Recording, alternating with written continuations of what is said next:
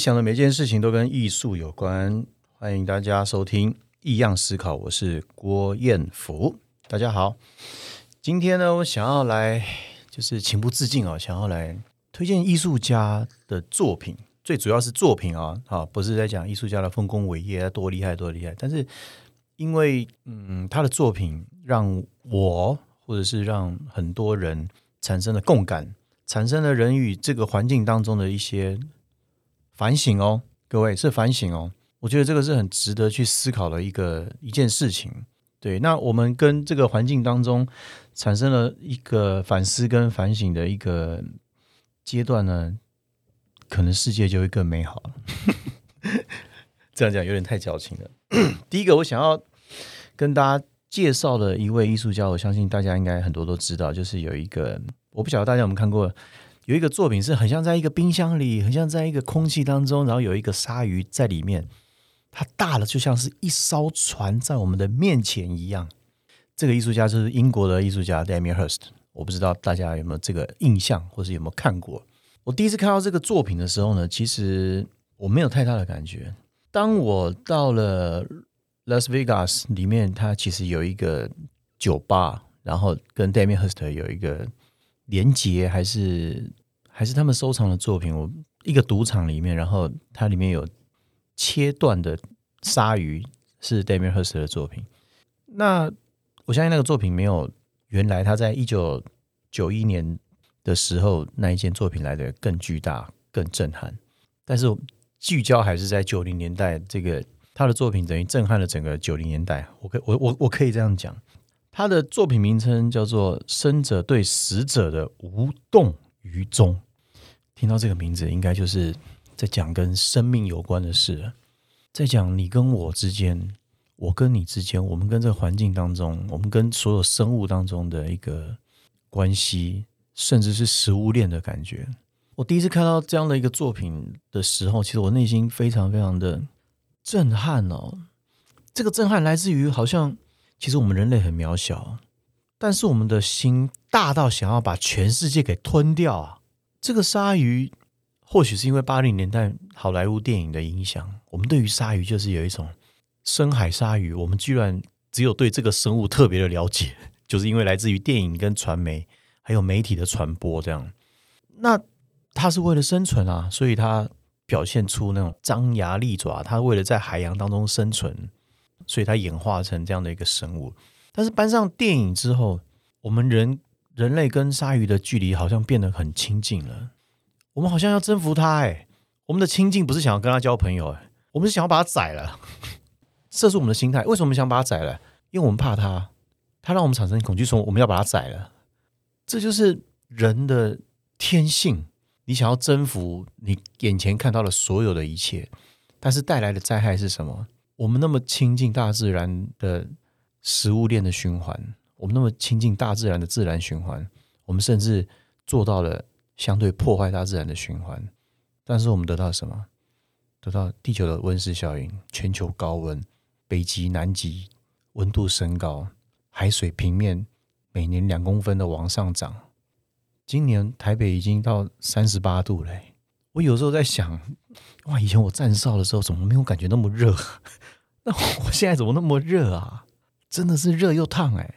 好，那这个其实我觉得，他就借由一件作品，他探讨整个地球的循环，包含气候，包含生物，包含环境，包含大自然。这大自然就包含了空气、阳光、水、植物、动物，生生不息。我觉得这个地球其实这个造物者其实是很厉害的，就是他可以让你知道所有事情，他可以让你发明手机，让你借由这个手机看到全世界在干嘛。他可以发明电话。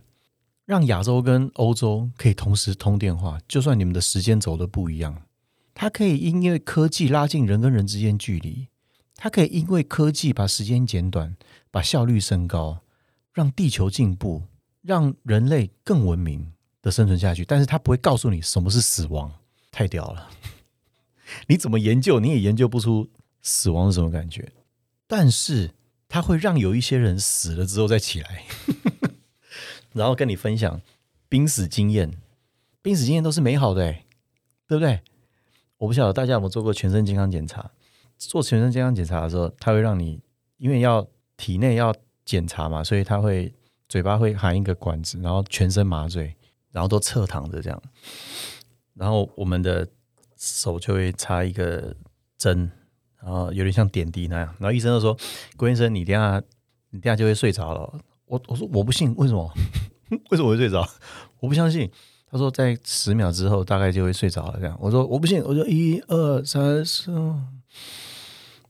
就一片空白，一片空白。然后我不晓得过了多久之后醒来，我觉得我这一生当中没有睡过那么沉的一次的感觉。我觉得有点重生的感觉啊，可能就短短的时间，真的天上一天，地下十年的感觉。你睡了一下下，但是为什么下面的时间过得那么短，过了那么多？好，这又可以反映到那个爱因斯坦的时间、空间、距离。时间走得越慢，速度就越快。高铁有没有？高铁为什么快？快是怎么界定的？我们拿时间去界定的啊。那时间谁发明的？那在在我们的人体会有怎么样的一个作用？因为我是短跑选手，真的，你跑得越快，时间过得越慢啊。对不对？你跑得快，时间不会快，不会跟着你快。你跑得越慢，时间过得越快；你跑得越快，时间过得越慢。这相对的，哇，太屌了！因为在讲在讲生命的事，因为在讲死亡这件事情。然后上天不会告诉你死掉什么感觉，他也不会先跟你讲。你不怕之后呢？你对你的生命是不会珍惜的。我们的头上一定有一个更高功能的一个能量物种讯息在控制着我们。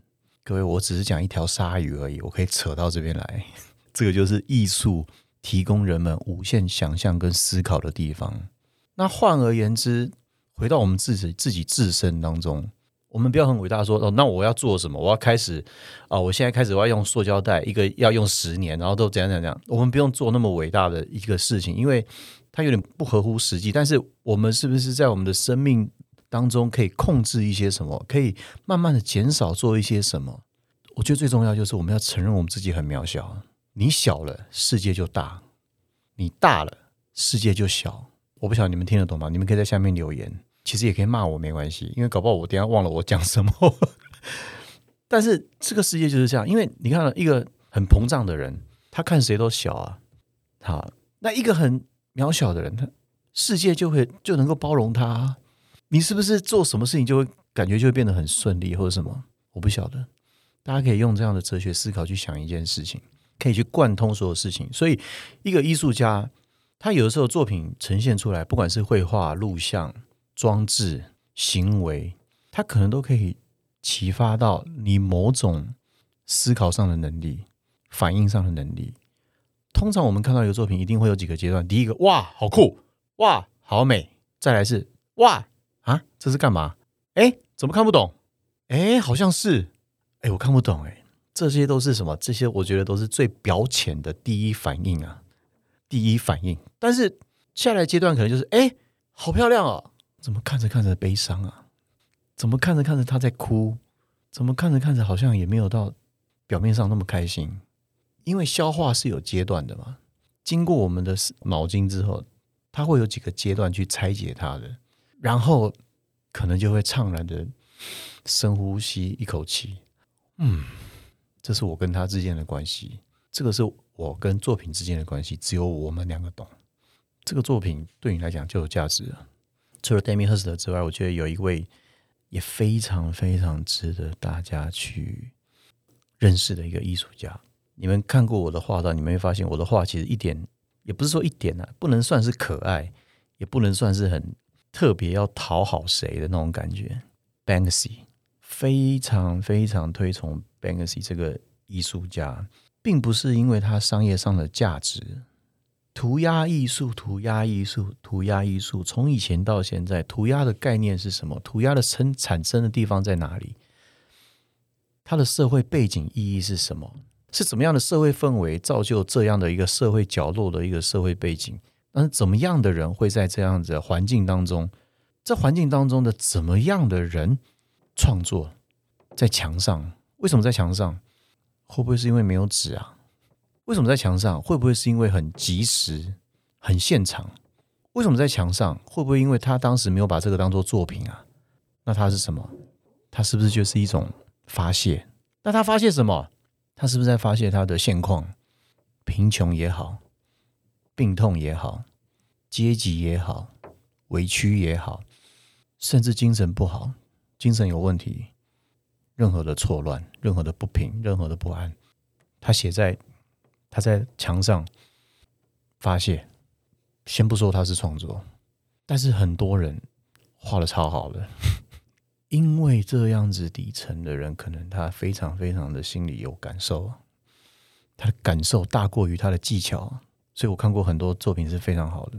那回过头，为什么我我觉得班克斯也很屌？班克斯也很屌，为什么？大家都在愤怒，大家都在负面，他在讲爱，他在讲世界和平。他还没有到很红的时候，其实我在书店我都会乱翻书，我就看到这本涂鸦，他中文。好像就是写你就这一点能耐，我就买回去看，太有趣了。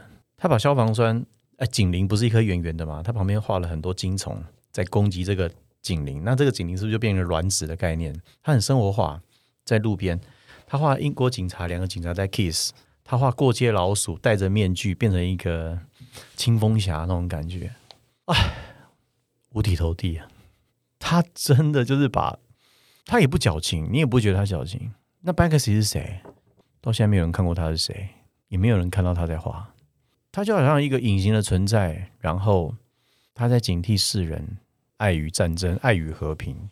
爱与和平这个东西，其实从九零年代啊就开始讲讲讲讲到现在。我记得他好像是一九七四年出生的艺术家，他也不是他很老，但是我觉得他的这一个点，他的爱心，他的和平，他出自于良善的这个点，我觉得。短时间之内就 keep 住大众的眼光，所以我觉得 Banksy 跟其他的涂鸦艺术家最大最大的不同点在于这边。其他很很厉害丰功伟业，我觉得如果有专业的人，你们就在下面帮我贴上他的介绍吧。我并没有去钻研这一个人，我只是看他的作品而已。我并没有钻研他是哪个学校毕业的，然后他什么时候做了什么，做了什么，做了什么。还有一件作品，我觉得可以跟大家特别。介绍一下，而且我觉得这是所有台湾人、台湾的民众的福气吧，应该这样讲。台北当代艺术馆在长安西路那里，然后前一阵子吧，这种播出可能已经展完了。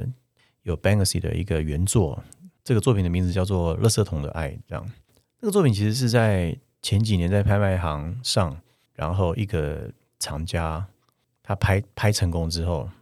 Banksy 有在他的画作当中做了一个机关，所以他用了一个很厚的古典框。对，那时候可能很多人会 confuse 为什么他做古典框。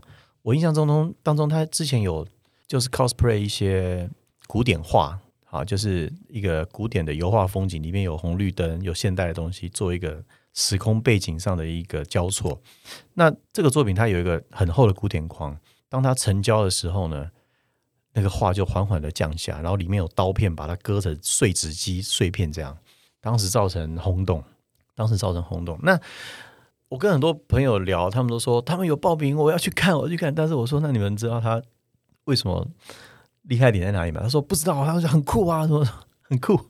那我我就稍微有跟他们说一下，就是他在反映的可能就是艺术家跟资本市场之间的一个对抗跟拔河。孰高孰低的这种一种较量，这个我觉得有点像是跟杜尚啊，杜尚之前把以前把喷泉小便头放在展览当中、博览会当中跟大家分享的那件作品，我觉得有相互性的关系，而且这件事我觉得也是艺术史上很重要的一页，所以它是非常有可看性的，在艺术史上是一件非常非常重要的作品。